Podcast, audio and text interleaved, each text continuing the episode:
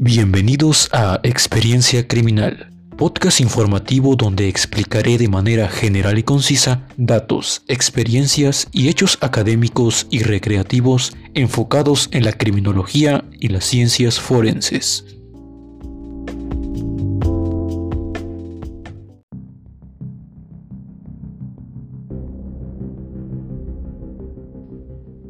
Bienvenidos al cuarto episodio del podcast Experiencia Criminal. Alisten su blog de notas, preparen un delicioso café e iniciemos con el tema de hoy que es canibalismo criminal. Hablar de canibalismo es remontarse a conceptos muy conocidos.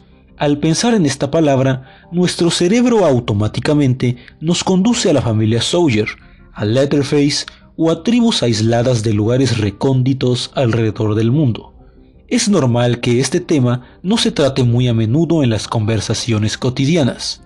Muy pocos tienen la capacidad de mantener la serenidad al escuchar de situaciones tan desagradables como estas, porque, para ser honestos, incluso para el individuo más templado y sobrio, el concepto de alimentarse de seres de su misma especie puede llegar a resultar un tanto repulsivo. Cabe aclarar que hay un sinnúmero de factores que desencadenan esta conducta humana, y algunas de ellas son un poco más comprensibles que otras. Esta práctica envuelve toda nuestra historia, desde los principios de nuestra existencia, ya sea por razones gastronómicas de exploración de nuevos sabores, a través de rituales antiguos y ancestrales, supervivencia y claro, la razón por la que estamos reunidos aquí, casos patológicos relacionados a crímenes desgarradores y de horrorosa naturaleza. A través de los siglos, en la Edad Media, se acostumbraba a consumir partes diversas del ser humano, desde tejidos internos, huesos y demás, con el fin de curar diversas enfermedades, pues los curanderos creían que tenían grandes beneficios para la salud.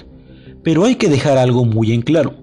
Y es que, sin duda, aunque esas acciones pueden parecer un tanto desagradables, no conllevaban en sí mismas actos de violencia u crueldad a otros, puesto que se utilizaban cadáveres o cuerpos de individuos que daban su consentimiento para ser consumidos. Pero también hay hechos históricos que revelan el trasfondo hórrido de esta práctica, pues en muchos códices de innumerables colonizaciones y expediciones a profundos lugares del planeta, se narran violentas y aturdidas turbas de humanos que se alimentaban de desventurados individuos por razones incomprensibles e inexorables. Uno de los terribles relatos corresponde a las experiencias del desafortunado soldado y marinero alemán Hans Steiden, que padeció las peores penurias al ser capturado y mantenido en cautiverio por la tribu brasileña conocida como los Tupinamba, y que, según sus experiencias, consumían carne humana por motivos de recreación, si se hace un análisis más claro y a fondo de esta situación. Es normal imaginar todas estas experiencias terribles en el oscuro pasado de la humanidad, pero Tal parece que los caníbales han trascendido las fronteras del tiempo, el espacio y la sociedad, pues, hoy por hoy, aún se escucha de un gran número de casos de crímenes que involucran el consumo de seres humanos por motivos patológicos, crímenes pasionales o a causa de fetiches y parafilias con un alto grado de monstruosidad. No se trata de tribus aisladas de la civilización que quizá no conocían las normas sociales más básicas, o que simplemente no compartían las ideologías impuestas por el mundo supuestamente civilizado. Hablamos de eventos presentes en medio de un mundo modernizado, en grandes ciudades, en familias y núcleos sociales aparentemente comunes. Sin duda, el crimen puede presentarse en diversas y muy degeneradas formas. El tema central a tratar es un tipo de conducta simplemente conocida como canibalismo patológico, su variante más repudiada y oscura. Normalmente, el desarrollo de esta variación es muy compleja de encontrar. En general, y analizando su incidencia sobre otros tipos de conductas anormales, se presenta de manera muy limitada. Podría definirse incluso como extremadamente rara, ya que se encuentra en dos diferentes tipos de individuos, personas con enfermedades mentales altamente psicóticas que los llevan a desconectarse de manera indescriptible de la realidad, e individuos que desarrollan parafilias y fetiches en su forma más extrema y enfermiza. Exponiendo de manera un poco general la situación de los primeros individuos, que corresponden a víctimas de psicopatologías graves relacionadas con psicosis en sus muchas presentaciones, podemos establecer que se trata de casos en donde, como muy a menudo sucede con criminales de alto riesgo, degeneran sus conductas hasta estos extremos como consecuencia de traumas en su infancia u otras etapas de su vida en las que pudieron haber sido víctimas de diferentes abusos físicos, sexuales o psicológicos. Y una vez que ellos reprimen todas esas emociones y recuerdos desgarradores, más tarde, a lo largo de su vida, desencadenan estos actos de violencia de naturaleza antropófaga, con el único fin de demostrar superioridad y por alguna vez enaltecer su ego y transformar su autoestima.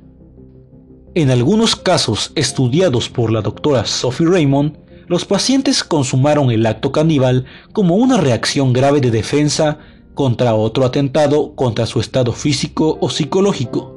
Normalmente, las agresiones de esta naturaleza se realizaron contra personas con las que el victimario tuvo gran fricción emocional y hostilidad, en general parejas ofensivas o padres controladores.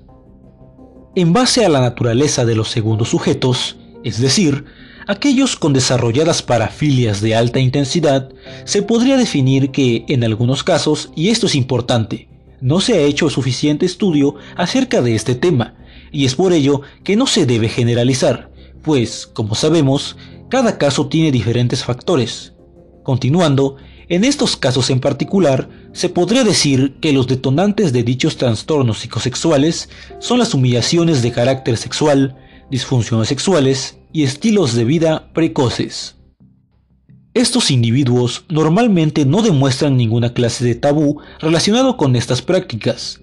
De hecho, muchos admitieron tener recurrentes fantasías con devorar a sus congéneres con fines de placer y satisfacción sexual.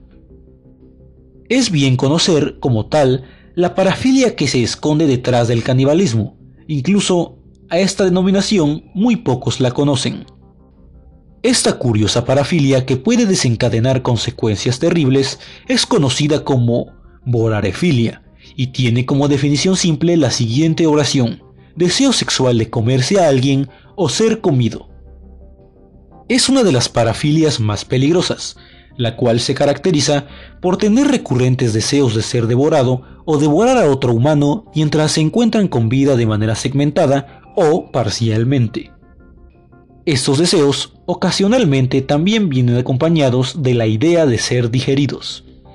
Estas fantasías se repiten constantemente durante al menos seis meses y son generadoras de gran excitación sexual o incluso son el único medio por el cual el sujeto alcanza el orgasmo pudiéndose llegar a intentar esta acción varias veces. Esto nos recuerda que uno de los factores que generan esta disfuncionalidad es la dificultad de consumar un sano acto sexual o la búsqueda de nuevos horizontes de placer. En teoría, las fantasías no necesariamente involucran la muerte de uno de los que realizan el acto. Sin embargo, al final, resulta un tanto redundante y confuso el proceso identificado e imaginado por quienes padecen esta parafilia. Existen dos tipos de vorarefilia en función del tipo de fantasía que implica. El softbore, en el que el devorado es comido estando con vida y o entero, en el que existe un poco nivel de violencia, pudiendo incluso no existir heridas hasta llegar al estómago. El segundo es el hardbore, en el que entran el deseo de ser devorado y recibir laceraciones y heridas abundantes, existiendo violencia y sufrimiento y con gran cantidad de sangre e incluso mutilaciones y amputaciones. Este último es el menos frecuente, más sádico y menos ligado a lo sexual. Es por este motivo que la vorarefilia es una de las parafilias más peligrosas, dado que, en caso de pasar de la fantasía a la acción, en la mayoría de casos va a suponer una muerte o un daño serio a la integridad física de alguien. Se trataría, pues, fuera con o sin consentimiento de la persona consumida, de un crimen de sangre penado por la ley en la mayoría de los países. Como podemos notar, esta última ramificación de la vorarefilia está desvelada como un ejemplo total de canibalismo criminal. Uno de los casos más temibles de nuestra época en el que está implicado ese trastorno es el del caníbal de Rotemburgo, caso que podríamos abordar próximamente en el podcast, desde una perspectiva un tanto diferente. Hemos alcanzado un punto de civilidad supuestamente estable para nuestra época, pero, conociendo la complejidad criminal que nos rodea, podemos decir que aún queda una gran brecha para comprender las diferentes condiciones de la conducta humana. El crimen es, y será siempre, parte de nosotros, el lado oscuro y oculto de nuestra voluntad, nuestros impulsos y deseos más furtivos. ¿Y tú, qué tan seguro estás de no ser un criminal?